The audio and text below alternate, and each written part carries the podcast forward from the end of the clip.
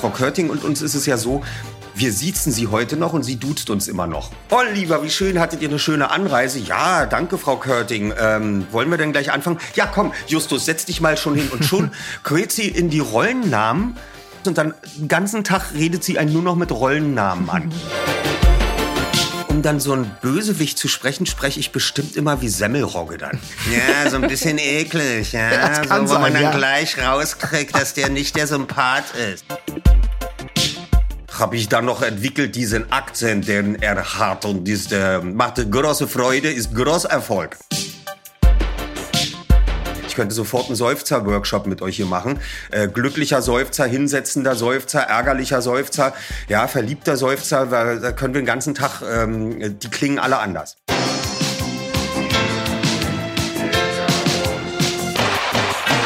Herzlich willkommen auf dem Hörspielplatz. Wir sind Etienne, Colin Schröck und Johanna. Und wir sprechen mit unseren Gästen über ihre Lieblingshörspiele. Damit verbundene Kindheitserinnerungen und alles drumherum.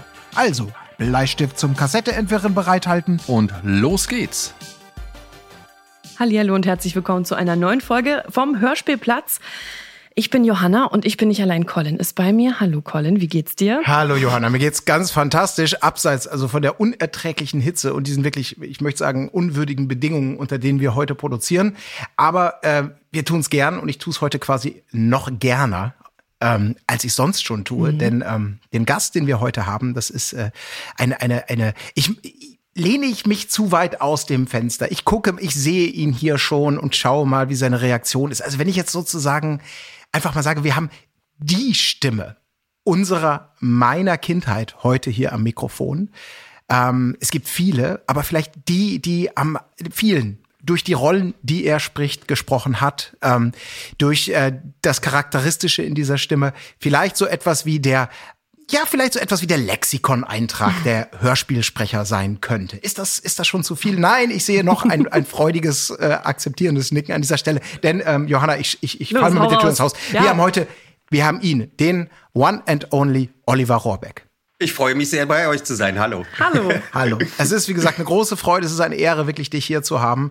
Ähm, denn das ist, äh, das ist nicht selbstverständlich. Und ähm, wir werden heute über vieles reden. Über dich, über deinen Werdegang, über, über Produktionen, über Dinge, die wir gehört haben, mit dir verbinden. Vielleicht auch ähm, ein Mysterium aufklären. Vielleicht, weil du bist augenscheinlich der Einzige, der eine, eine Frage möglicherweise klären kann, die sich bei mir seit Kindheitstagen eingebrannt hat. Und, äh, Ich bin gespannt. Ja, äh, sei es zu Recht. Nein, also schön, dass du da bist. Draußen ähm, zeigt das Thermometer wirklich ohne Quatsch 39 äh, Grad an, hier bei uns ähnlich. Wo bist du gerade? Hast du einen kühlen Platz gefunden? Ich habe einen kühlen Platz bei mir zu Hause. Wir haben ja alles abgedunkelt seit morgens und äh, draußen sind 37 Grad und wie viel hier drin sind, weiß ich nicht, aber das ähm, ist ganz angenehm. Okay, das lässt sich gut aushalten. Wir haben in jeder Folge das Konzept ein bisschen geändert. Wir haben eigentlich, sprechen wir mit ähm, Fans oder mit SprecherInnen aus der Hörspielszene über ein Genre oder eine Lieblingsfolge, die sie mitbringen. Das brechen wir heute ein bisschen auf, weil wir das Gefühl haben, es wäre ein bisschen verschwendet jetzt nicht, aber wir wollen quasi mit dir einfach allgemein über dich und deine Arbeit sprechen. Deswegen, also an die ZuhörerInnen, wundert euch nicht, wenn wir das Konzept heute nochmal so ein bisschen aufbrechen, aber äh, das wäre einfach gefühlt verschwendet. Ja, dem kann ich mich nur anschließen. Genau. Und deswegen kehren wir quasi nochmal zum, zur ersten Staffel inhaltlich zurück, wo wir mit den Gästen über ihre Arbeit gesprochen haben und haben deswegen eine Vorstellungsaudiomatz mitgebracht. Äh, Du erinnerst dich wahrscheinlich noch, Colin. Ich würde sagen, die hören wir uns am besten jetzt mal an, dann kommen wir am besten rein. Eine Stimme, die im Gedächtnis bleibt, die wirklich jede und jeder kennt und mit der eine ganze Generation groß geworden ist.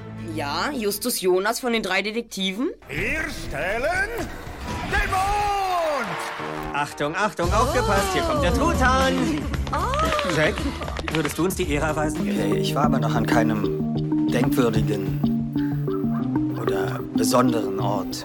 Oliver Rohrbeck ist die deutsche Stimme von Ben Stiller, Chris Rock, Michael Rappaport, Greg Gurman, Steve Carell als Gru in Ich einfach unverbesserlich, Robert McNaughton in E.T., Mike Myers in Inglourious Bastards, Richard Fish in der Anwaltsserie Ally McBeal, Clarence Smith als Arvin Wendy. Nachdem Synchronfirmen den sechsjährigen Oliver bei Sesamstraße-Auftritten entdeckten, winkten die ersten Rollen. Unter anderem als Julian in der UK-Serie Die Fünf Freunde. Davon bekam auch Heike Dine Körting Wind, die Sprecher für die gleichnamige Hörspielserie suchte. Und so sprach er Julian in den ersten 21 Folgen. Körting war es auch, die ihm eine seiner ikonischsten Rollen anbot. 1979 fiel der Startschuss für die drei Fragezeichen und damit auch für Justus Jonas, dem Oliver Rohrbeck bis heute seine Stimme leiht. Heute betreibt er mit der Lauscher Lounge ein eigenes Label und ein eigenes Hörspielstudio in Berlin. Außerdem tritt er mit diversen Live-Hörspielen und Lesungen auf. Aber genug der Vorrede, wir sind sehr stolz, dass er bei uns ist. Oliver Rohrbeck. Na, das hört sich doch super an. Vielen ja. Dank. Also der, der Faktencheck ist schon mal bestanden, sag ich mal. Oder hast du irgend, ist dir irgendwas aufgefallen, wo du sagst, ja, das stimmt vielleicht nicht so ganz? Nee, es stimmt alles. Also ich meine, es gab natürlich noch mehr dazwischen. Es gab ja dann ähm, vor den fünf Freunden gab es ja noch so äh, Sachen wie Grisou, der kleine Drache, äh, was natürlich auch viele geprägt hat. Und vor den Körting-Hörspielen habe ich ja noch eine ganze Reihe Hörspiele bei Kurt Fetake gemacht. Mhm. Ähm, da war dann meistens Santiago Ziesmer, der heute SpongeBob spricht, der hat da meistens die Hauptrollen gesprochen. Und äh, der wurde damals schon, da war der dann gerade so über 18, ich war noch nicht 18, äh, also ich war dann noch 12 oder 10 oder keine Ahnung. Und da wurde er dann immer schon angehalten von der Polizei äh, wegen Kind äh, fahren am Steuer, also man fährt, fährt selber Auto und musste dann immer aufklären, dass er schon über 18 ist. Ich war da selber mal mit dabei im Auto. Aber da habe ich eine ganze Menge Hörspiele gemacht. Und ich habe, bevor Frau Körting, auch schon Hörspiele beim RIAS Berlin, äh, Rundfunk im amerikanischen Sektor und beim Sender Freies Berlin gemacht. Und beim RIAS Berlin äh, haben wir tatsächlich auch Kunstkopfhörspiele gemacht. Das ist so eine besondere äh, Mikrofonierung. Das heißt, es gibt es wirklich so einen Kopf und in jedem auf jeder Seite steckt ein im Ohr ein, ein Mikrofon drin. Man hat das also Stereo aufgenommen und das wurde richtig inszeniert, wie wir Schauspieler denn dann äh, um diesen Kopf herumlaufen mussten oder wie weit weg wir stehen mussten. Es hat sich dann später herausgestellt, dass man sowas nicht senden konnte, weil ähm, das hat dann auf so einer Stereoanlage überhaupt nicht funktioniert, dass sich da so eine Räumlichkeit ergeben hat. Aber mit Kopfhörern äh, ging das dann sehr gut und deswegen kann man also Kunstkopfhörspiele werden ganz selten noch gemacht, weil sind sehr teuer in der Herstellung, äh, wird aber noch gemacht. Aber das hat man dann nur in ganz seltenen Fällen gemacht, weil man wusste, dafür braucht man auf jeden Fall, was ja heutzutage fast jeder hat, äh, Kopfhörer. Interessant, muss ich zugeben, habe ich noch nie von gehört. Aber klar, Hörspiele, da denkt jeder, oder zumindest jetzt meine Generation denkt an den, an den guten alten Monokassettenrekorder, äh, batteriebetrieben oder eben an der Steckdose. Ja, ein Speaker und leidlich gut klingt das Ganze. Im Idealfall leiert es nicht, aber das ist natürlich so der verbunden wahrscheinlich so mit dem ersten, nach dem Schallplatten ähm, Initialzünden, dann die ganz, ganz große, äh, ja auch kommerzielle Welle mit den, mit den Hörspielkassetten und den, ja, den Minimalanforderungen, die man dann wahrscheinlich als Macher dann auch einfach erfüllen muss, selbst wenn man auch technisch größere Träume hat. Ne? Dann muss es halt auf ja, Monokasi einfach dann, laufen. Man hat dann versucht, damit also mehr äh, Räumlichkeit zu schaffen, äh, dass der Zuhörer denkt, er ist, steckt mitten im Raum. Also so ähnlich wie die Planetariumshörspiele bei euch in Hamburg, wo man dann äh, sich reinsetzt und dann denkt, man ist da mittendrin. Und man hört das aus allen Ecken und Enden, je nachdem, wie es gemischt ist. Das sind, glaube ich, beim Planetarium äh, über 60 Spuren, äh, auf die das dann verteilt wird in dem Raum, die Ausstrahlung. Aber damals hat man das eben probiert mit diesem Kunstkopf und äh, die sind irre teuer. Also wenn man so ein Ding kauft, so ein Kunstkopf mit zwei Mikrofonen, die kosten über 8000 Euro noch heute. Und ähm, es gibt noch Leute, die damit äh, technische Sachen probieren. Wir haben bei uns im Hörspielstudio dann öfter mal ausprobiert, ein Hörspiel äh, zu angeln, also wie ein Filmton. Wir haben richtig, wir sind in Originallocations gegangen, in so Häuser und haben das dann auch in einem Take dann aufgenommen mit den Schauspielern und haben auch die Schritte und alles dann ähm, vor Ort äh, gemacht. Also es wurde nichts nachbearbeitet. Wir haben das dann so ein bisschen Dogma-Hörspiel genannt, aber mit geangeltem Filmton. Das klingt auch sehr interessant, aber natürlich sind äh, heutzutage durchs Fernsehen und durchs Kino alle Leute es gewohnt, ein sehr gut gemischtes Hörspiel zu hören, weil sie das ja von den Filmen äh, gewohnt sind im Kino. Da ist ja ein perfekter Ton und dann geht das, äh, saust das ganze Ding Dolby Surround durchs Kino. So ein Flugzeug von links nach rechts und von oben nach unten und das kriegt man heutzutage schon alles hin. Und so wollen die meisten Leute eigentlich auch gern Hörspiele hören. Mhm.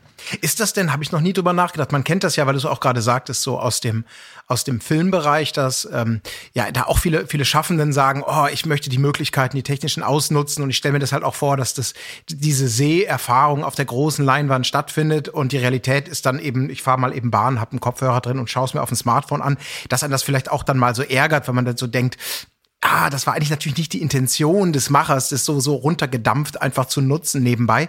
Gibt's sowas, ähm, so diese, ich weiß nicht, wie man das nennt, aber halt diese dieser Reality Clash, dass man dann sagen muss, ja, das sind schöne Pläne, ähm, das sind schöne Vorstellungen und schöne Spielereien, aber am Ende denkt dran, es muss halt quasi funktionieren auf dem Monokassettenrekorder. Also ist es sowas, was einen frustriert dann vielleicht, wenn man merkt, man, man stößt da so an Grenzen, weil die Vision vielleicht nicht so geachtet wird oder ist das Ach, ich finde das äh, frustrierend finde ich dabei gar nichts. Ich finde, man muss immer alles Mögliche ausprobieren und sehen, wie weit kann man gehen und wie weit hört sich dann wirklich gut an.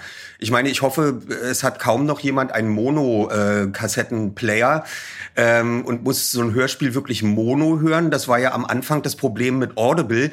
Ähm, Audible macht ja Hörbücher und je länger die sind, äh, desto besser für die Leute. Deswegen hören die gerne ungekürzte Lesungen, aber sie wurden dann in ein eigenes Audioformat verwandelt und das war Mono. Und wenn wir als Hörspielmacher dann gesagt haben zu Audible, pass auf, wir wollen unser Hörspiel dahin geben, dann sagen die, naja, ihr habt sowieso kaum eine Chance bei uns, denn ihr habt nur 45 Minuten oder eine Stunde 15 und die Leute machen für ihren Abopreis, wollen die einfach ein Hörbuch mit 13 oder 17 Stunden haben. Also habt ihr eh schon keine Chance. Und zweitens hatten wir keine Chance, weil die in ihrem Audioformat das dann einfach in Mono umgewandelt haben. Und wir haben uns da tot gemischt und die Schritte und die Hallräume angelegt und ähm, Frequenzen rausgezogen, damit man dann annimmt, ja, man muss ja so eine Mischung immer machen, dass man sagt, also es hört sich dann auf allen Kopfhörern und auf allen Abspielgeräten so gut wie möglich an. Man kann es aber nicht festlegen, dass es überall gleich klingt. Das Risiko hat man ja noch heute, dass man dann sagt, ich höre es über das und das Gerät ab und das hat sich das Hörspiel bei mir einfach nicht gut angehört. Das kommt vor, je nachdem, welches Abspielgerät man dann im Ohr oder am Ohr hat. Und deswegen funktionierte das mit Audible am Anfang nicht, weil die jedes Hörspiel Mono abgespielt haben. Das haben die mittlerweile geändert. Wir wollen einfach alles Mögliche ausprobieren. Und wenn dann neue Hall-Plugins für unsere äh, Computer, ähm, für unsere Computer-Apps äh, wie Pro Tools und so auf den Markt gebracht werden und wir können dann noch mehr die Stimmen in den Raum setzen und äh, das uns auch visuell anzeigen lassen. Ich finde, das ist alles interessant. Ich bin total gespannt, was in der Zukunft noch alles auf uns zukommt. Ich will da alles mitmachen und ausprobieren. Also äh, es gibt gar nichts, was frustrierend sein könnte. Ihr habt ja es wird jetzt ja gerade, entschuldige, dass ich noch mal da reingrätsche, es wird jetzt ja gerade ganz viel geredet über 3D-Audio. Das ist, wenn man diese äh, äh In-Ear-Pods hat von, äh, ich, ich kenne die jetzt nur von äh, Apple, äh, ich weiß nicht, ob man hier Marken nennen darf, aber ich habe ja auch schon Audible genannt. Ähm, und das heißt, wenn man dann bei der Musik nach links guckt, dann geht irgendwie der Ton dann mit oder wenn man dann mhm. nach rechts guckt, also da verändert sich dann der Ton und das wird jetzt natürlich auch schon ausprobiert und da werden Plugins gebaut, ähm, damit man das dann auch für Hörspiele umsetzen kann. Aber das ist, glaube ich, alles im Moment in der Frühversuchsphase, nachdem ja 5.1 und 7.1 im Hörspiel relativ gescheitert sind, weil einfach nur zu wenig Leute diese Abspielanlagen bei sich zu Hause haben. Es gab dann mal, die fand ich auch sehr gut, diese Edgar Allan Poe-Serie, die ist damals bei Lübbe rausgekommen, schon vor zehn Jahren oder was. Äh, die haben dann auch mal ein oder zwei Folgen äh, in 5.1, glaube ich, ähm, gemischt und angeboten. Und einige Leute haben das dann bei sich zu Hause richtig krachen lassen, glaube ich, ähm, so dass der Mietvertrag vielleicht gekündigt wurde.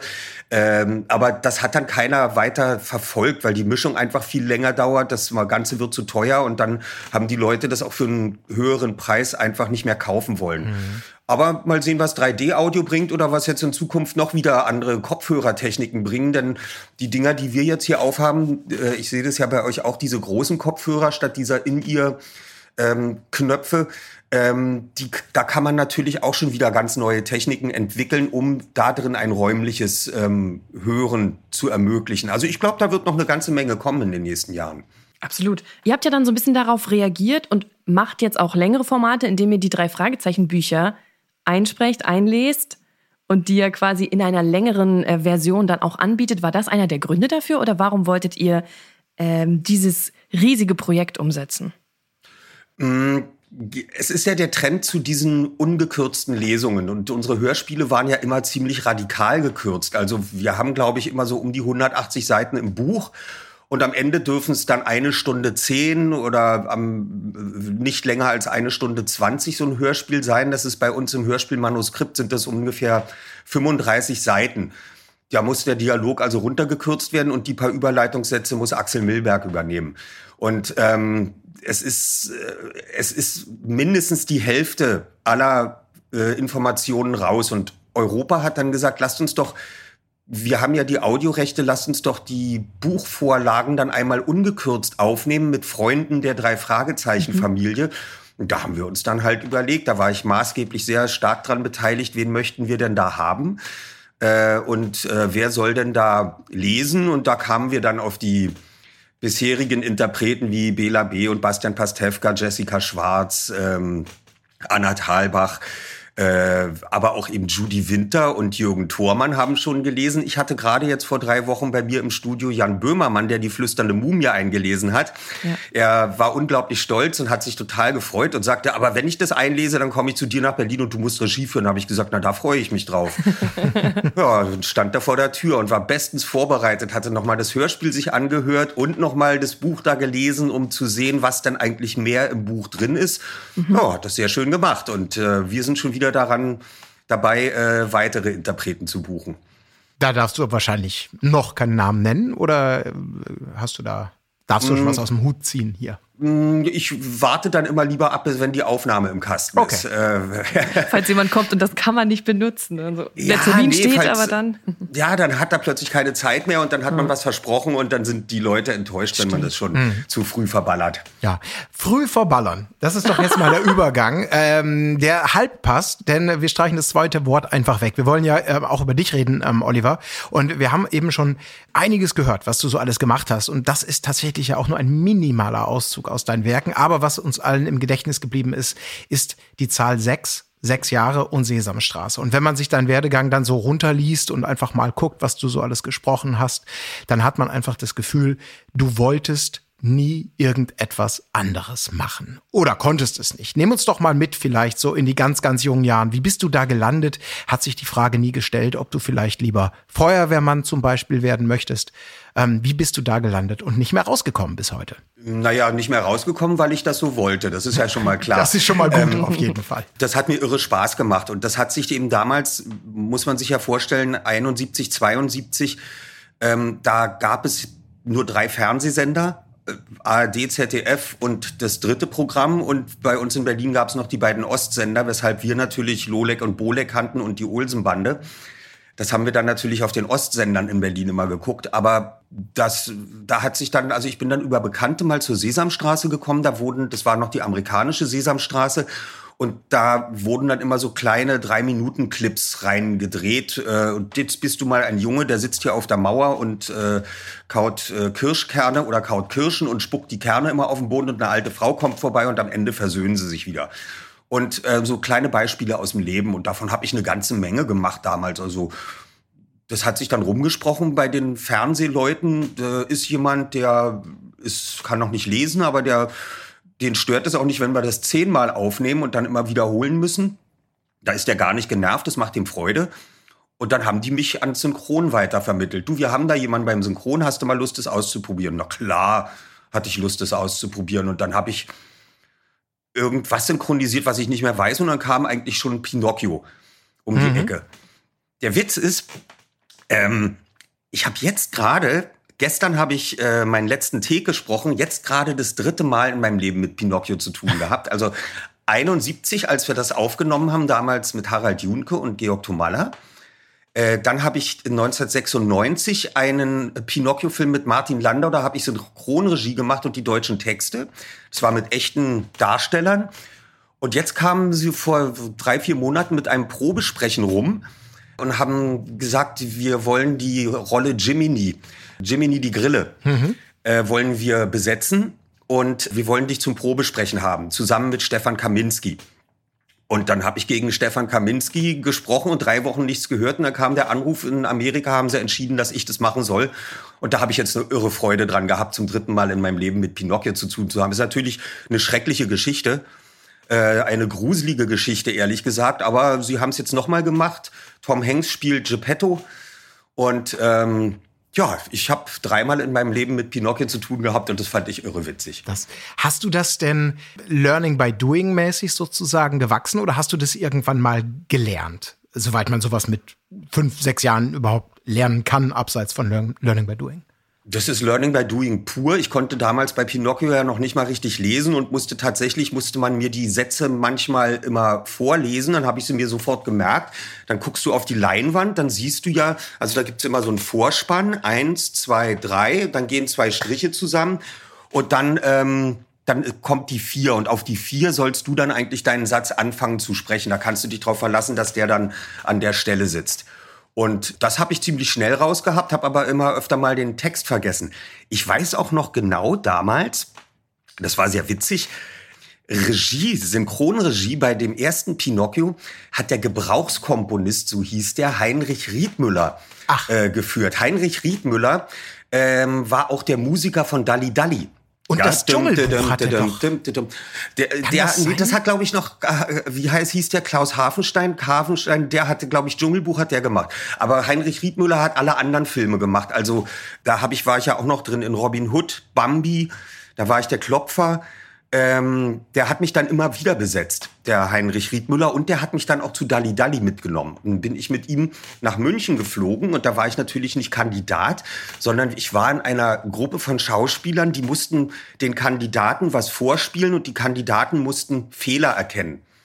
Und da war ich dann bei Hans Rosenthal in Dalli Dalli. Na, das, also, das ist eine spannende Zeit, das macht doch Spaß. Das ist äh, wie Spielen, fand ich immer. Und ich habe Deswegen habe ich auch gesagt, es gab nur drei Sender. Also es war nicht so, dass ich keine Kindheit hatte und nur im Studio verbracht habe.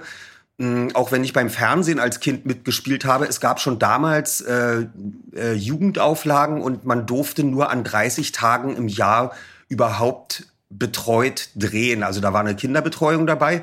Und das hat meine Mutter später dann beruflich gemacht und eine Agentur gegründet, Kinder vermittelt.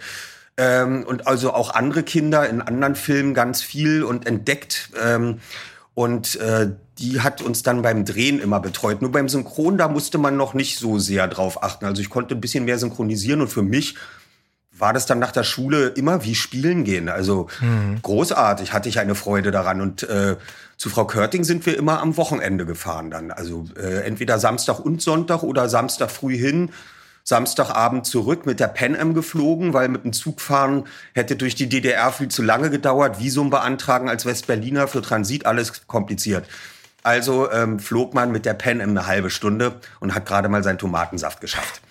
Das finde ich, finde ich wirklich faszinierend, weil ähm, das, das, das muss man ja auch mal sagen, das hört man auch. Also ich habe das immer, immer so wahrgenommen, dass ich dachte bei dir im Speziellen, aber auch natürlich bei auch deinen prominenten Kollegen, wenn wir jetzt von den drei, drei Fragezeichen reden, dass ihr immer eine unglaubliche Natürlichkeit schon hattet. Also so eine natürliche Authentizität ist trotzdem professionell zu machen. Also, wo man irgendwie sagt, ja, das können die ja wirklich noch nicht so gelernt haben. Und wenn man dann manche Folgen hat, wo dann vielleicht auch mal, sagen wir mal, Gastsprecher von nicht ganz so ausgeprägter Qualität äh, dabei waren, dann merkte man diesen, diesen Unterschied ja umso mehr, dass es eben nicht so einfach ist, mal eben so einen Satz zu bringen und für Kinder eben kein intellektuelles oder gelerntes Format in dem Sinne sein kann, sondern entweder man, man, wahrscheinlich lebt man das und kann das und fühlt sich damit wohl und spielt damit rum und das Ergebnis klingt dann wirklich auch für Erwachsenenohren, jawohl, ähm, das ist professionelle Arbeit oder so stelle ich es mir vor. Und das, das äh, finde ich total beeindruckend, weil das ist ja da wirklich so die Definition für mich so eines Naturtalents. Also ich habe ja gesagt, ich habe vorher schon Hörspiele gemacht bei Kurt Fetake. Ähm, das war auch immer sehr lebendig und dann haben wir alle Schauspieler da immer zusammen aufgenommen. Und dann musste man auch tatsächlich draußen warten, wenn man in einer Szene nicht dran war. Und dann wurde man wieder reingerufen für die nächste Szene. Und auch der hat schon ganz früh zu uns gesagt immer, ähm, spielt doch richtig miteinander, auch wenn ihr die Texte ablest und reagiert beim anderen rein, wenn, äh, wenn ihr mal, wie wir das hier auch untereinander tun, so ein Aha, ach also so Reaktionen reinmachen, dann wirkt sowas mal besonders lebendig. Und das hat Frau Körting dann in Hamburg später noch ähm, weitaus professionalisiert und hat uns von Anfang an klar gemacht, reagiert bei dem anderen mit rein, reagiert auf ihn. Also wenn Justus am Ende seine Litanei runter erzählt, warum der Fall so und so ausgegangen ist und nur das der Bösewicht sein kann. Ich habe das nie kapiert, was er da alles vorgetragen hat. Ähm, aber äh, dann, haben, dann hat sie den anderen gesagt, reagiert doch da bitte rein. Ach, nein, Wirklich? Also so ganz spontane Dinger, so wie ihr jetzt auch kurz lacht oder sowas, das, das ist ganz wichtig. Und das ist auch heute noch, wenn dann Schauspieler bei Frau Körting reinkommen, wenn wir das dann irgendwann wieder alle zusammen machen dürfen. Wir waren jetzt gerade in Hamburg und haben das erste Mal seit der Pandemie wieder zusammen aufgenommen, aber nur zu dritt ohne andere Schauspieler. Dann muss sie sozusagen die anderen Schauspieler jetzt nachträglich aufnehmen und muss dann sagen, aber liest dir doch bitte mal die Texte von Justus und Peter und Bob auch durch und reagier da rein. Ich setze mir die Reaktion dann noch, weil dann wirkt es lebendig. Weil mhm. wenn da nichts kommt, dann ist es so tot, dann schläfst du so ein. Ja, und das trauen sich manche noch gar nicht, wenn sie da noch nicht so viel Curting-Erfahrung haben und sind dann immer wie gehemmt oder wie paralysiert. Also die gehen dann in so eine kurze Ohnmachtsglocke, warten ganz brav drauf, bis ihr Stichwort fällt. Und das will Frau Körting gerade nicht. Mhm. Und das mhm. haben wir sehr früh kapiert. Wir haben natürlich gerade am Anfang, als wir noch jünger waren, wir haben damit ähm, 13, 14 angefangen bei ihr, äh, die drei Fragezeichen aufzunehmen. Äh, wir hatten da auch unsere Lachflashs oder waren dann auch mal erschöpft. Dann hat sie gesagt, so jetzt raus, jetzt geht ihr mal alle kurz im Garten oder rennt einmal ums Haus. Oder sie hat gesagt, Mensch, ihr klingt überhaupt nicht so, als ob ihr jemanden verfolgt oder auf dem Fahrrad sitzt. Jetzt lauft ihr einmal die Treppe hoch und runter, dann kommt ihr rein, dann nehmen wir sofort auf und dann klappt es viel besser. Und so war es dann auch. Also das hat sie uns alles äh, schon früh beigebracht und da sind bei uns alle Hemmungen gefallen. Dann muss ich aber jetzt mal fragen, weil das ist ja das Faszinierende. Drei Fragezeichen begleitet dich seit, seit, seit früher Kindheit. Und so wie du es gerade beschrieben hast, ähm, kann ich mir das lebhaft vorstellen, wie, wie ähm, ein paar, paar Jungs wirklich so da reinwachsen, das auszuprobieren, selber so ein bisschen spielen, ist so ein, so ein Abenteuer. Jetzt sind aber die drei Fragezeichen natürlich nicht so gealtert wie die Stimmen dahinter. Soll heißen, ähm, ihr seid jetzt deutlich reifer, erwachsener, habt mehr gelernt, habt vielleicht auch den Ballast vielleicht des Wissens manchmal oder der Professionalität. Ähm, kannst du bist du, also bist du quasi in deiner, in deiner Art und Weise, Justus Jonas zu sprechen, ähm, dann natürlich einfach mitgewachsen oder ist das eine ganz andere Herausforderung, heute dich in, in diese Rolle, in dieses Alter zurück hineinzuversetzen, um bestmöglich sozusagen, ja, diesen, diesen Altersgap zu schließen, den es früher einfach nicht gab? Also ich habe ehrlich gesagt, bin ich immer an alle Rollen schauspielerisch rangegangen also nicht, wenn du jetzt eine richtige Zeichentrickserie machst und da quietschen sollst und hm, wie eine Figur sprichst, ja, äh, da nicht. Aber ähm, ich bin an alle Rollen immer schauspielerisch rangegangen. Das heißt, auch jetzt versuche ich mir zu überlegen, wie alt ist der Typ? 18, 19, keine Ahnung. Wie würde jetzt ein 18-Jähriger reagieren?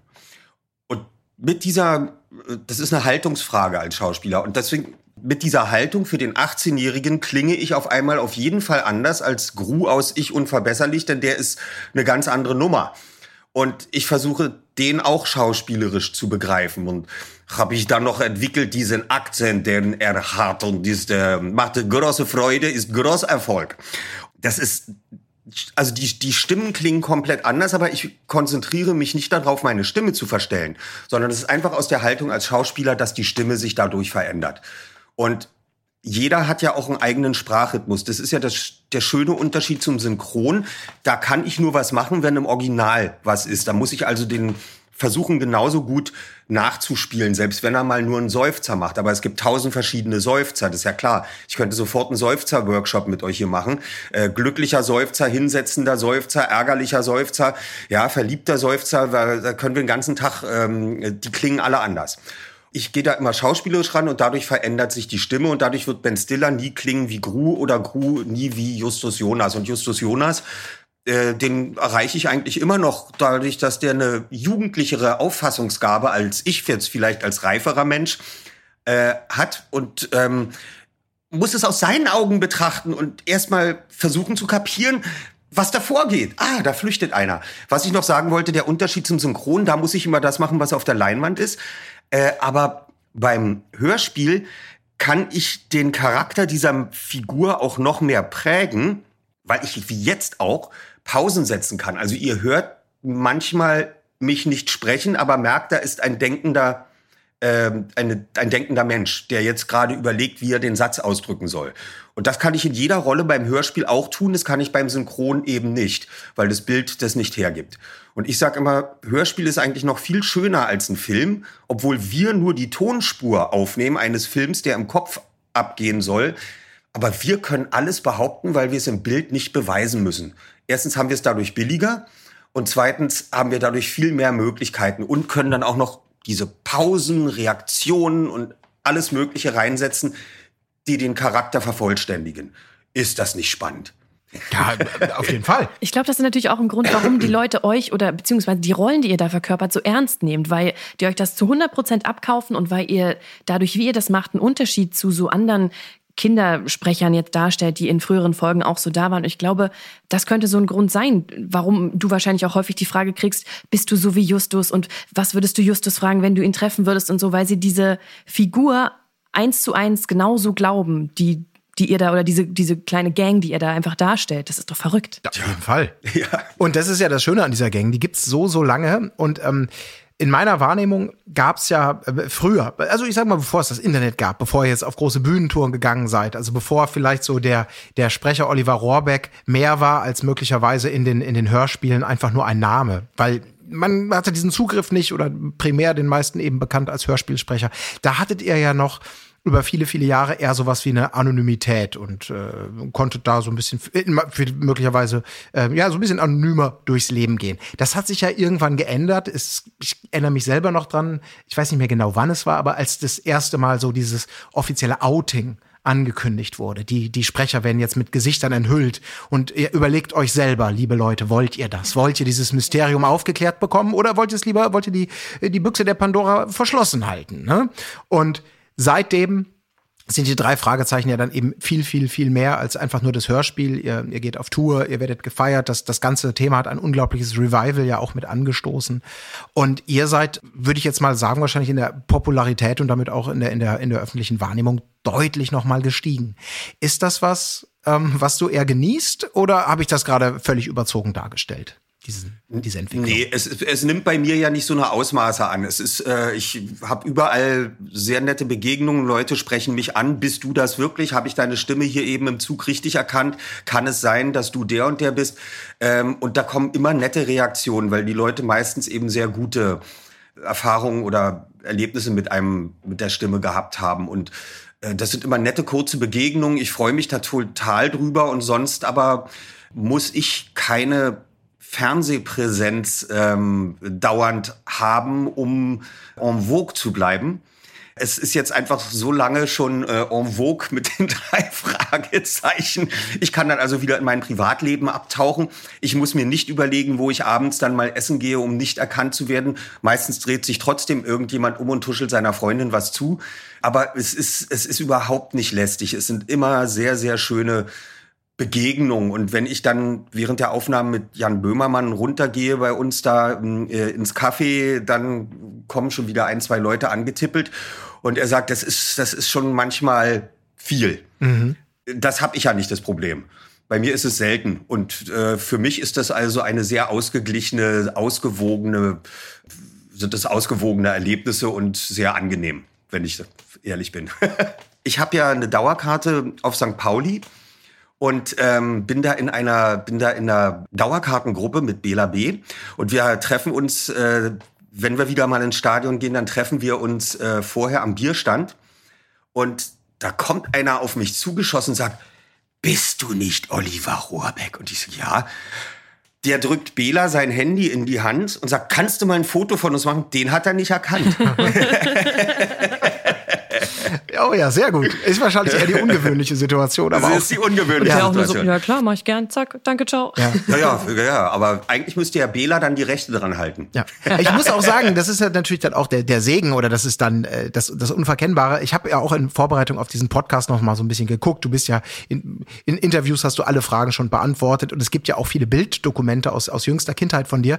Und da gibt es, ähm, du kennst es sicherlich, die ähm, eine, eine Folge mit Frank Elstner, ich glaube Montagsmaler war es, da sprichst du und man erkennt es sofort. Da sagt man sofort wirklich, ja, das ist er. Diese Stimme, die ist so unverkennbar und auch heute als Erwachsener ist die noch extrem ähm, wiedererkennungs also du sprichst und man würde sagen, wenn man dich mal gehört hat, ja, kannst du wiedererkennen, ob der jetzt der Sechsjährige oder der, der paar Dekaden später Oliver Rohrbeck spricht. Aber in diesem Videoschnipsel gab es auch äh, Jens Wawritschek, also dein, dein für alle, die den Namen nicht so geläufig haben, der, der Kollege, ähm, der Peter Shaw der drei Fragezeichen und natürlich auch viel mehr. Wir hatten ihn ja auch schon zu Gast.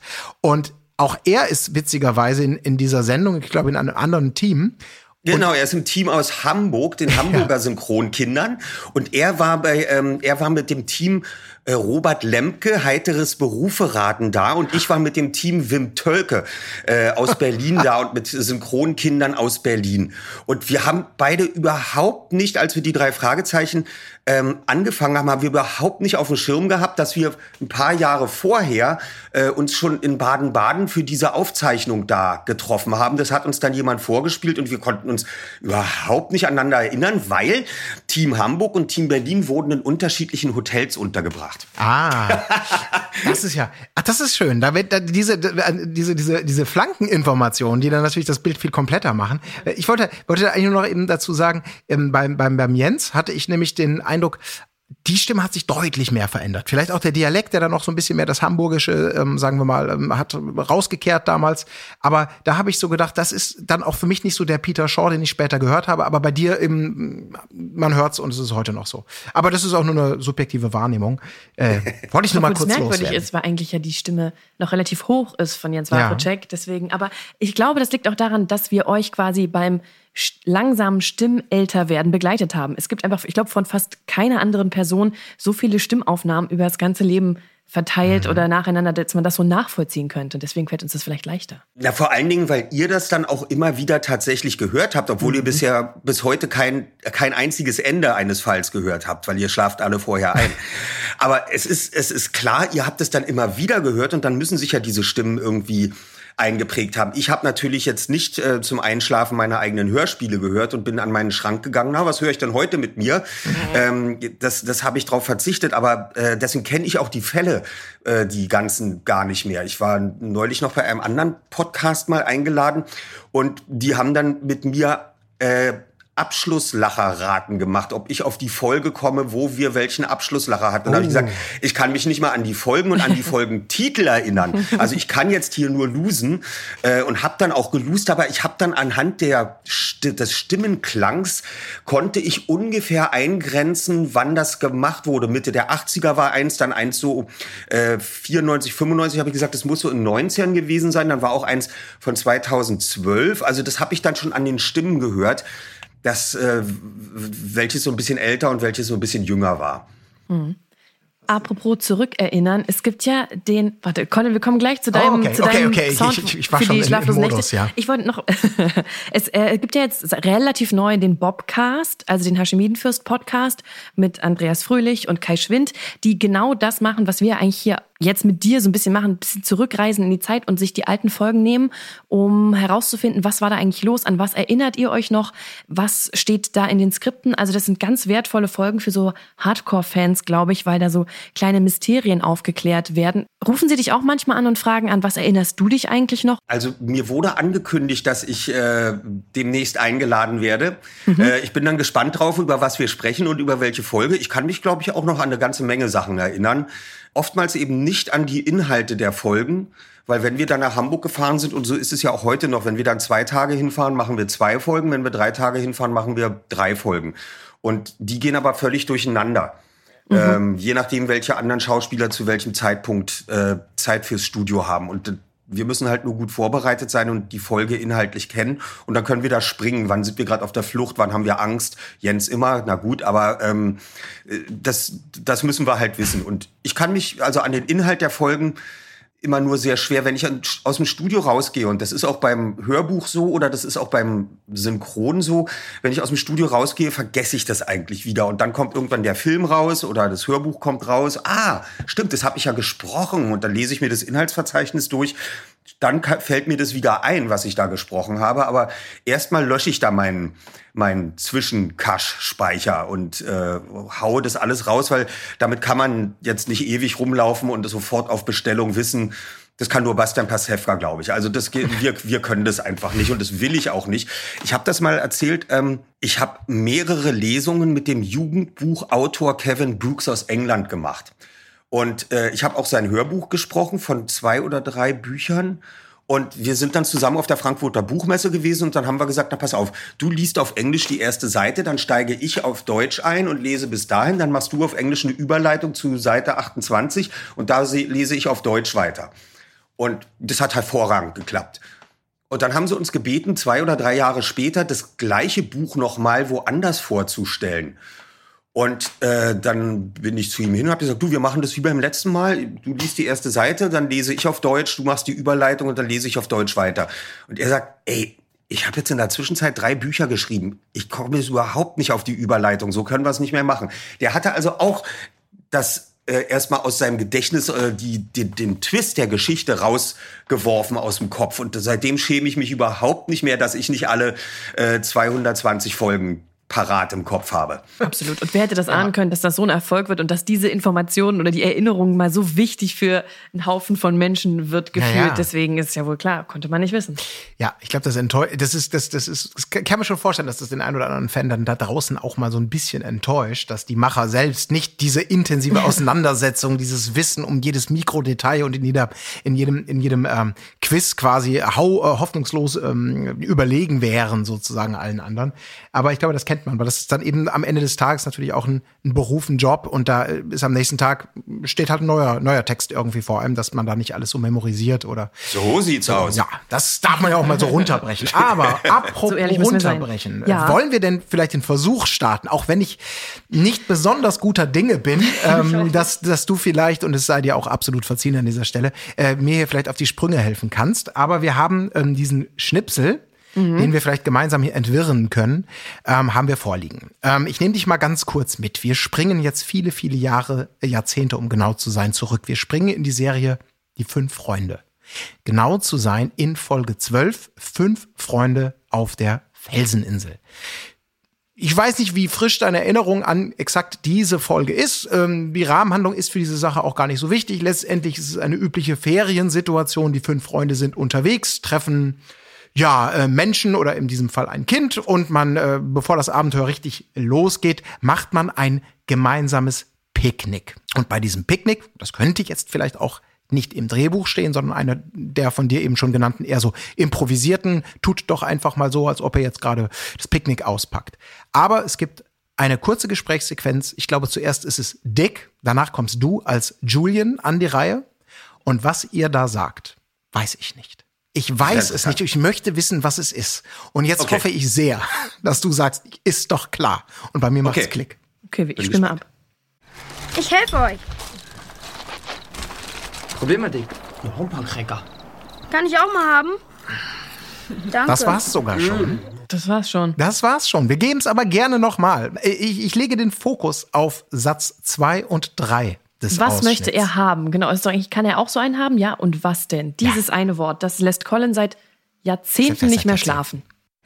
Ich helfe euch. Probier mal den. Ein Humpercracker. Kann ich auch mal haben? Danke.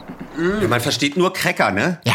Ich habe, ich hab, also bei mir hat sich abgespeichert und dann habe ich aber auch 30 Jahre nicht gehört und jetzt nochmal ursprünglich äh, Wimmerding äh, Chuppernrecker. Und jetzt beim nochmalen Hören habe ich gedacht, ja, es könnte sein, probier mal Dick was aber keinen Sinn ergibt, denn ich glaube, der erste Sprecher ist eben Dick und dann antwortest du irgendwas mit möglicherweise Cracker. Auf jeden Fall Cracker und probier mal Dick habe ich auch verstanden.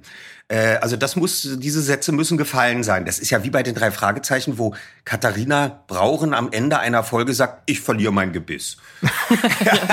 Mitten im Abschlusslacher, ich verliere mein Gebiss.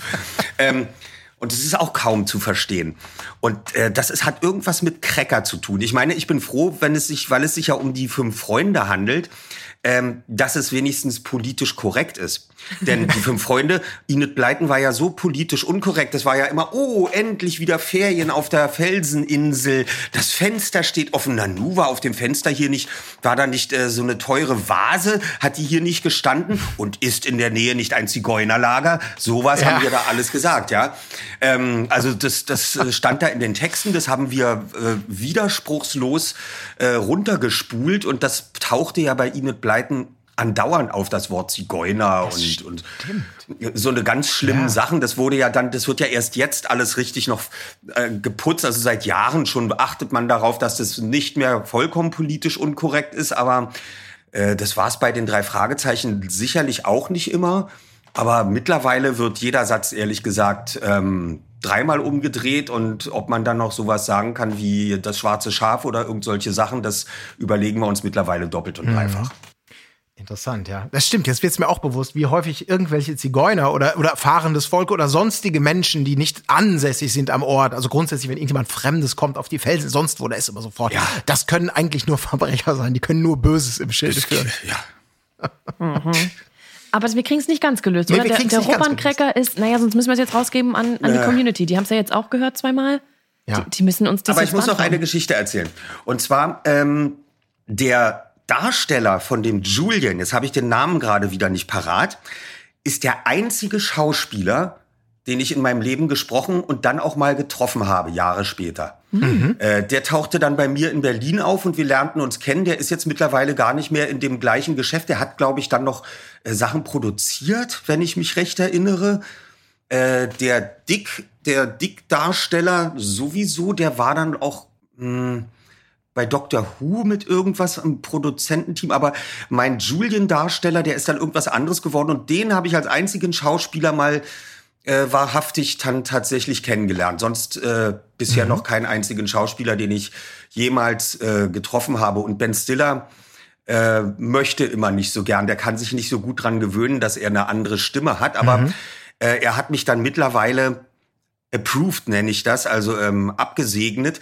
Denn zu dem Film Zuländer 2, nachdem ich ihn schon 17 Jahre oder so gesprochen habe, äh, forderte Ben Stiller aus Amerika dann einen Probesprechen und sagt, ich will jetzt für die deutsche Stimme, äh, will ich jetzt drei Leute hören. Da hat man ihm gesagt, nee, ähm, du, deine Stimme, die Leute haben sich dran gewöhnt, den können wir überhaupt nicht umbesetzen, die haben den so im Ohr, diese Stimme, das geht gar nicht. Hat er gesagt, ich will drei Leute hören und der kann ja da auch mitmachen. Dann habe ich mir tatsächlich ähm, für das Probesprechen äh, einen sehr renommierten Synchronregisseur angerufen, ob er das äh, mit mir aufnehmen würde. Er muss mich da durchleiten. Das hat er auch gemacht und dann wurde ich von Ben Stiller dafür ausgesucht, dann Zuländer 2 und ab dann alle folgenden Filme auch wieder zu sprechen. Also mittlerweile bin ich von Ben Stiller persönlich ähm, abgesegnet, aber er wollte dann nach 17 Jahren noch mal äh, neu wissen und die Sache noch mal neu aufmischen. Ja, aber okay. mittlerweile dreht er kaum noch Filme, ist das Problem. Er, also er macht als Produzent ganz viel, aber als Darsteller ganz wenig. Ich habe ihn neulich in vier Takes gesprochen in einer Serie, die er produziert hat, und da taucht er als Avatar auf mit vier Sätzen. Die habe ich gesprochen. Ich habe dich zuletzt gehört, sag ich mal, als Chris Rock in, äh, ich glaube, Saw Spiral oder was irgendwie Ja. der Re Und da, äh, das, das will ich dir gar nicht zur Last legen. Da hab ich, bin ich überhaupt nicht mit klargekommen, weil ich äh, auch diese diese, ich habe einfach Chris Rock seine Rolle halt überhaupt nicht abgekauft in dem Film. Ich weiß nicht, wie, wie, ob du da überhaupt sagst, naja, ist ein Job, interessiert, gucke ich mir gar nicht an den Film. Aber ich dachte nur so, dieser, dieses Comedy-Gen schlägt noch durch und das ist so ein knallharter Horrorfilm und er spielt jetzt hier den, den leidgeprüften, harten Cop, ähm, der aber irgendwie mit einem Bein dann immer noch so ein bisschen in seiner, in seiner, in seiner ähm, Routine irgendwie steht. Und äh, du hast dann natürlich als Synchronsprecher den Job dann einfach nur übernommen, aber ich bin damit gar nicht klargekommen. Also es lag nicht an dir, ähm, sondern an Chris Rock, aber ihr habt Aber da ich- Partners in Crime. Ich war total froh, dass Chris Rock jetzt innerhalb der letzten zwei, drei Jahre ähm, mal nicht nur diese ganz billige Comedy-Schiene fuhr, wo er, er schreit ja immer dann so viel, ja, weil er von der Bühne kommt und Stand-up-Comedian ist. Und jetzt plötzlich hat er dann Saw gemacht. Dann hat er eine Staffel Fargo gemacht, auch als, äh, als, als Gangster, als Knallharter. Ich finde, das hat er schon ganz gut gemacht und ist endlich mal nicht mehr nur in dieser äh, kind Babysitter, wir machen lustige Männer-Babysitter-Filme-Schiene drin, ja. Also da, da bin ich jetzt schon ganz froh, dass er sich da langsam ein bisschen ändert. Morgen gehe ich äh, in ein Studio hier in Berlin, da taucht Chris Rock mit einem Satz im Fernseher auf. Und den muss ich sprechen. Und darüber spricht aber noch ein Kind äh, im, in der Haupthandlung. Aber man sieht im Hintergrund Chris Rock und dann hat man mich angerufen und gesagt, äh, kannst du bitte kommen morgen für einen Satz? Da sage ich, natürlich komme ich für einen Satz. Ist ja wohl keine Frage. Aber das finde ich wieder süß, dass sich da so viel also Zeit und Liebe genommen wird für die Synchro, dann, dass das halt auch wirklich komplett stimmt alles. Also das ist Ja. irgendwie schön.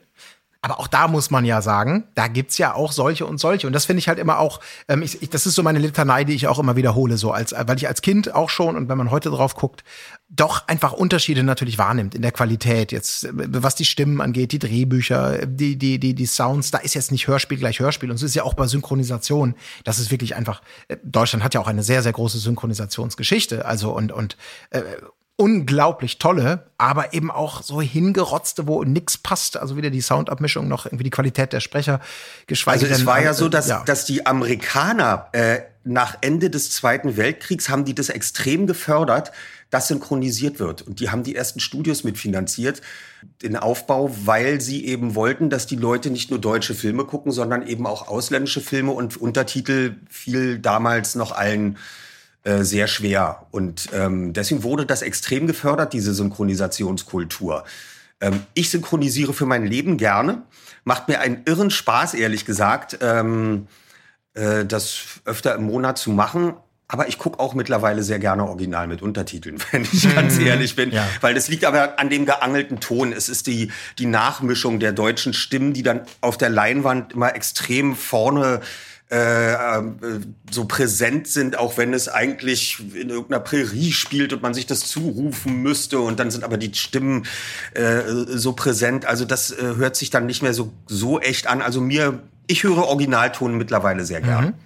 Gibt Und ich höre aber auch, ich gucke, entschuldige, ich, ich gucke aber auch ähm, äh, japanische, ähm, japanische Food-Serien, ja, äh, Samurai Gourmet oder sowas, äh, dann auf Japanisch mit englischen Untertiteln und sowas. Das macht mir totalen Spaß. Mhm. Ja, da, da muss man sich ja auch so ein bisschen gewöhnen, ne? dass man das dann so, so, so Ja. nie und, und irgendwie das Gefühl hat, man, man bekommt alles mit, man liest es, man sieht es Genau. aber eben auch noch. Wie ist es denn, also in meiner Wahrnehmung, deswegen korrigiere mich gerne, wenn ich da falsch liege.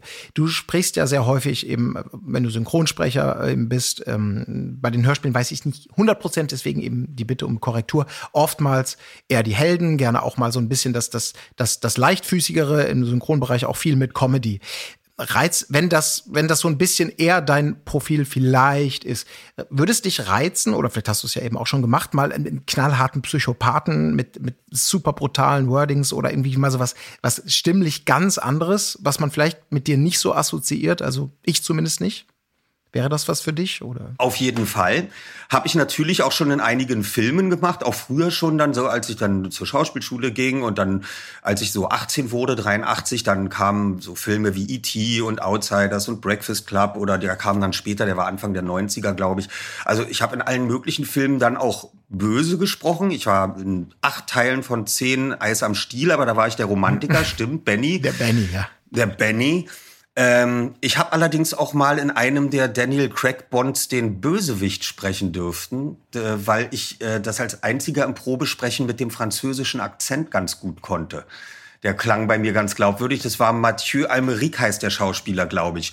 Und äh, dann kam dann der Schlüsselsatz irgendwann, äh, schaffen Sie mir diesen Bond vom Hals. Äh, und das, das ist natürlich eine große Freude, dann mal ähm, den Bösewicht im Bond zu sprechen. Aber du hast recht, mir bietet man äh, meistens die gut die Guten an. Es liegt aber auch an meiner Stimmlage. Also man wird mich nicht auf äh, Dwayne The Rock besetzen. Ja, äh, das, äh, das würde einfach nicht passen. Und das ist ja klar, dass wir dann nach der Stimmfärbung im Film äh, die Sachen besetzen. Ich habe jetzt übrigens letztes Jahr im Herbst, bin ich auch ganz stolz drauf, ähm, habe ich ein Sebastian Fitzek Hörspiel Regie gemacht, Playlist. Ähm, das ist ein ungekürztes Buch. Äh, das waren dann auch, glaube ich, 13 oder 17 Stunden. Dafür wurde extra Musik komponiert, mit dem Orchester eingespielt. Und äh, da habe ich tatsächlich auch einen Psychopathen drin gesprochen, weil ich habe gesagt, ich kann jetzt nicht einfach da den äh, du musst auch mitsprechen, hat er gesagt. Dann habe ich gesagt, Sebastian, ich kann aber dann nicht einfach jetzt äh, typisch den dickbäuchigen Polizisten, der es am Ende gut ermittelt oder was, oder äh, ich, ich will da nicht nur mit einem Satz auftauchen. Äh, was hältst du davon, wenn ich dann den Psychopathen spreche? Und wir schreiben es aber nicht in die Besetzungsliste, dass es nicht jedem gleich klar ist. Und äh, dadurch habe ich in dem Hörspiel zwei Rollen. Das spricht natürlich dann auch für die Wandelbarkeit so, weil ich habe jetzt eben James Bond sagtest du eben als Beispiel, ich habe es natürlich gesehen, aber jetzt gerade nicht auf dem Schirm gehabt. Und das ist ja auch auch das Schöne, ne, was was so eine Stimme dann machen kann. Meine Erinnerung an dich als Bösewicht sag ich mal, geht, äh, letzte Anekdote von mir, ähm, geht viele Jahre zurück. Ich weiß nicht, ob du dich erinnerst, aber auch ähm, Jens Wawritschek war Bösewicht und auch Andreas Fröhlich. Ihr wart nämlich zu dritt ähm, böse Jugendliche, die in dem äh, legendären, aber auch nicht so gut gealterten, weil relativ biederen Hörspiel äh, Das kleine Mädchen und das blaue Pferd euch als äh, Zuschauer als Jungs im Zirkus über den Sonderling, das blaue Pferd, lauthals lustig gemacht habt, wie es sowas nur geht. Ihr sitzt und habt aber augenscheinlich einen großen Spaß, da einfach nur so abzulästern, guckt euch das mal an, ist ja lächerlich oder so. Also jetzt nicht, nicht wörtlich, aber sinngemäß. Und da stelle ich, das ist wahrscheinlich dann so ein Job, da war man vielleicht für die drei Fragezeichen da und dann nimmt man da noch mal eben so äh, vier, fünf Sätze noch mal eben mit auf, die gerade gerade da waren. Ich meine, dafür wird man ja wohl nicht eingeflogen per Pan Am wahrscheinlich. Nee, genau so ist es. Äh, Frau Körting kommt dann plötzlich angeflogen mit, ähm, mit drei Zetteln und sagt, Hans, der könnte da nicht mal diese Rollen hier noch kurz machen. Ja, was ist denn das? TKKG oder keine Ahnung. Ähm, Ja, da gibt's das nämlich auch bei Die Nacht des Überfalls, wo ihr die Tankstelle da ausraubt. Da gibt's das auch. Ja. Das ist ja auch eine Gang. Da und da spreche ich dann, um, um dann, um dann so einen Bösewicht zu sprechen, spreche ich bestimmt immer wie Semmelrogge dann. Ja, so ein bisschen eklig, ja. Das kann so, wo man sein, dann ja. gleich rauskriegt, dass der nicht der Sympath ist. Ne? Und ähm, das wollte dann Frau Körting. Und das hat man dann einfach mitgemacht, weil das hat nur fünf Minuten länger gedauert im Prinzip. Und ähm, das ist natürlich sehr praktisch, wenn man dann schon mal ein paar Leute im Studio hat und die fragt, ob sie dann nicht gleich noch eine andere Rolle mitspielen kann. Bei Frau Körting und uns ist es ja so, wir siezen sie heute noch und sie duzt uns immer noch, weil wir als Kinder da angefangen haben. Und dann kommt man hin, weiß, wir haben jetzt hier zwei Tage Aufnahmen bei Frau Körting im Haus. Oh, lieber, wie schön, hattet ihr eine schöne Anreise? Ja, danke, Frau Körting. Ähm, wollen wir denn gleich anfangen? Ja, komm, Justus, setz dich mal schon hin. Und schon quält sie in die Rollennamen. Und äh, wir müssen sofort ins Studio rein und dann geht's sofort los. Und dann den ganzen Tag redet sie einen nur noch mit Rollennamen an. Ist das äh, auch sozusagen, um diesen, diesen Flair, diesen Spirit, dieses Gemeinsame da einfach äh, am Leben zu halten? Ähm, ist das das oder passiert einfach so vielleicht? Sie, macht, sie, sie, sie merkt es gar nicht. Okay. Sie merkt es einfach gar nicht. drin. Ach, schön. Die ist komplett drin. Ja. Die ist Was so konzentriert dann. Ja, das stimmt. Was mich gerade noch gewundert hat, ist, dass du gesagt hast, du gehst noch viel zu Vorsprechen oder Castings. Ich dachte, weil du bist ja quasi die bekannteste oder die größte Synchronstimme in Deutschland. Ist das dein eigener Anspruch? Willst du das gerne? Oder du kannst dir doch eigentlich aussuchen, was du machst? Ja, natürlich. Ich könnte auch sagen, ach, habe ich keinen Bock drauf. Aber ähm, andererseits, wenn ich jetzt äh, zu einem Casting für Pinocchio gehe, warum sollte ich das nicht machen? Also ähm, das ist, das finde ich selbstverständlich, wenn die das gerne wollen in Amerika. Die, die planen über fünf, sechs, acht, zehn Jahre einen Film, für den sie dann 60 Millionen Dollar ausgeben oder noch mehr.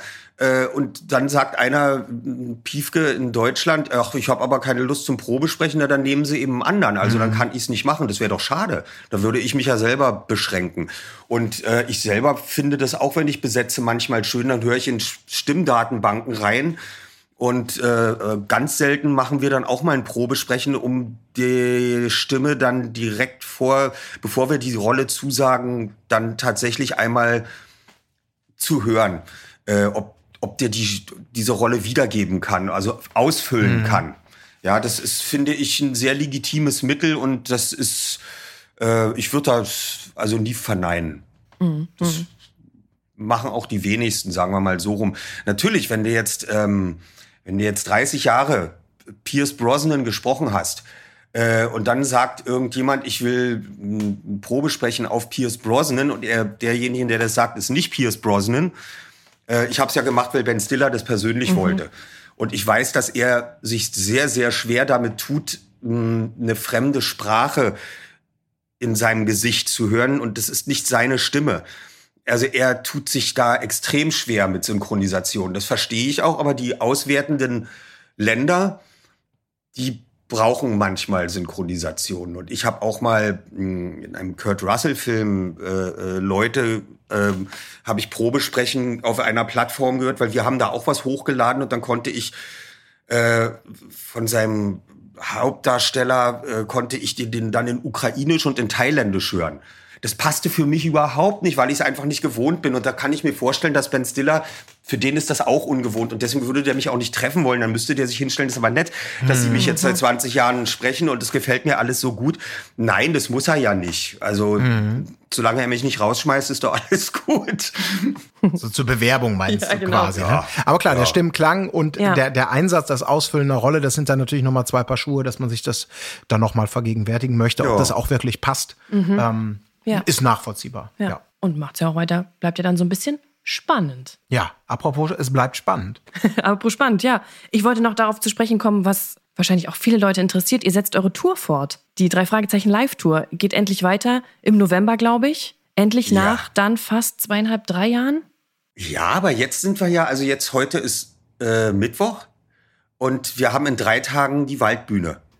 Und äh, sind dann bei herrlichem Sommerwetter vor 20.000 Leuten, die seit drei Jahren ihre Karten nicht verkauft haben. Also es wurden nach den Verschiebungen, äh, es wurden keine 5% der Karten zurückgegeben. Und ich weiß, dass fast ein Drittel oder noch mehr extra anreisen um verlängertes Wochenende in Berlin. Äh, Und ich freue mich natürlich jetzt extrem drauf, dass wir das machen können bei der Tour im November. Das wissen wir ja noch nicht ganz genau, wie dann die Situation ist in den Hallen, aber eben auch im Team. Ich höre das ja überall. Äh, Jan Delay musste jetzt unterbrechen seine Tour, weil äh, das, äh, das, das Team ganz viel Corona hat und dann kannst du es eben auch nicht weitermachen. Das hilft ja nicht, wenn wir drei gesund bleiben. Aber das halbe Team, das im Nightliner äh, uns vorausfährt, 40 Mann in fünf Nightlinern, die, ähm, die müssen ich weiß nicht, ob da noch zwölf Leute in einen Nightliner gehen oder ob die sagen, wir dürfen nur noch sechs in einen Nightliner wegen Aerosolen. Keine Ahnung. Jetzt haben wir erstmal die Waldbühne vor uns, freuen uns extrem und dann mache ich das. Wir sind ja zum dritten Mal auf der Waldbühne. Äh, mache ich das wieder. Das wird dann während der Veranstaltung wird's dann langsam dunkel. 20.000 sind vor dir und freuen sich und jubeln andauernd. Und äh, wenn es dann dunkel ist, baue ich irgendwann den Satz ein, der nie im Skript stand bisher und auch jetzt nicht drin steht. Mann, Kollegen, ist das dunkel hier. Hat denn niemand eine Taschenlampe dabei? Und dann gehen 12.000, 13.000 Feuerzeuge und Taschenlampen und äh, Handylichter an und du stehst da und wirst verrückt. So schön ist das. ja, das, ich, ich freue mich so drauf. Musstet ihr alles nochmal neu einstudieren oder einüben, weil jetzt so eine lange Pause dazwischen war? Oder ist es auf Knopfdruck wieder da? Nee, das kann man auch nicht voraussetzen. Es gibt natürlich auch bei uns im Team ein paar Veränderungen, obwohl die meisten wieder zugesagt haben und jetzt wieder in dem Beruf sind. Die haben zwischenzeitlich tatsächlich andere Sachen machen müssen, gerade in der Veranstaltungsbranche. Und ähm, den Großteil unserer Leute haben wir wieder dabei, aber die brauchen vor allen Dingen. Äh, wir, wir, wir müssen uns mit unseren Texten beschäftigen, aber nur wenn die zum richtigen Zeitpunkt, das richtige Licht und ähm, die richtigen Bühnentechniken, das muss aufeinander abgestimmt werden. Das müssen wir, äh, das müssen wir proben. Und ähm, dafür haben wir natürlich jetzt die nächsten zwei Tage feste Zeiten vereinbart und dann sind wir noch mal am Samstagnachmittag müssen wir noch mal einige Szenen auf der Waldbühne direkt dann proben und dann geht's um halb acht los.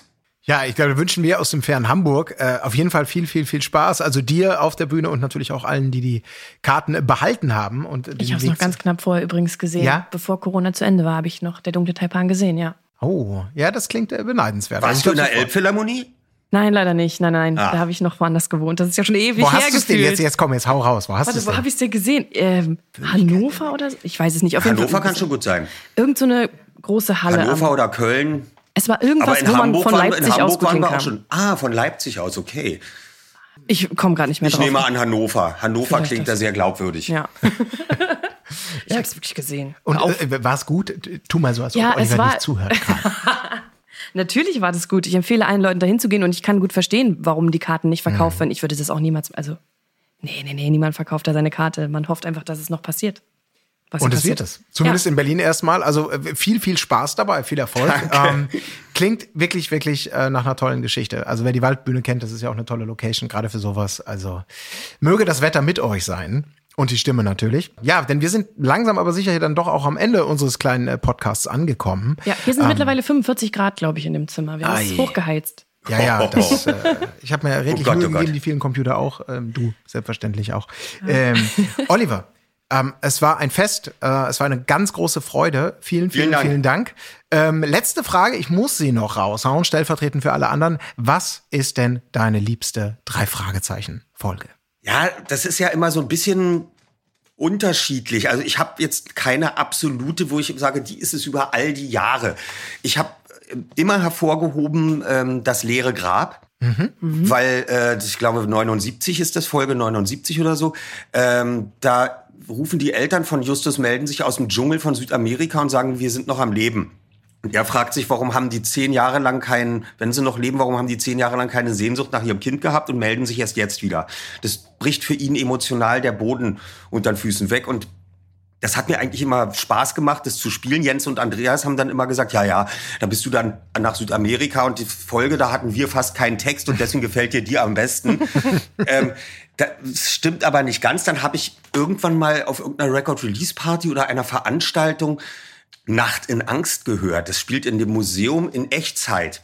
Und da ist Justus die ganze Zeit im Fahrstuhl eingeklemmt und da haben die anderen beiden eigentlich fast nur Text und die finde ich hervorragend, diese Ja, Folge. Die finde ich super, aber ich finde auch die Dreierfolgen immer gut, 125, 150, 200, diese, diese, wenn dann, wenn dann eben die Geschichte mal ein bisschen komplexer wird und man noch mehr Stränge in die ganze Mhm. Sache einbauen kann. Das finde ich schon, das finde ich eigentlich schon äh, ganz schön. Natürlich gibt's dann noch Karpatenhund, diese Klassikerfolgen.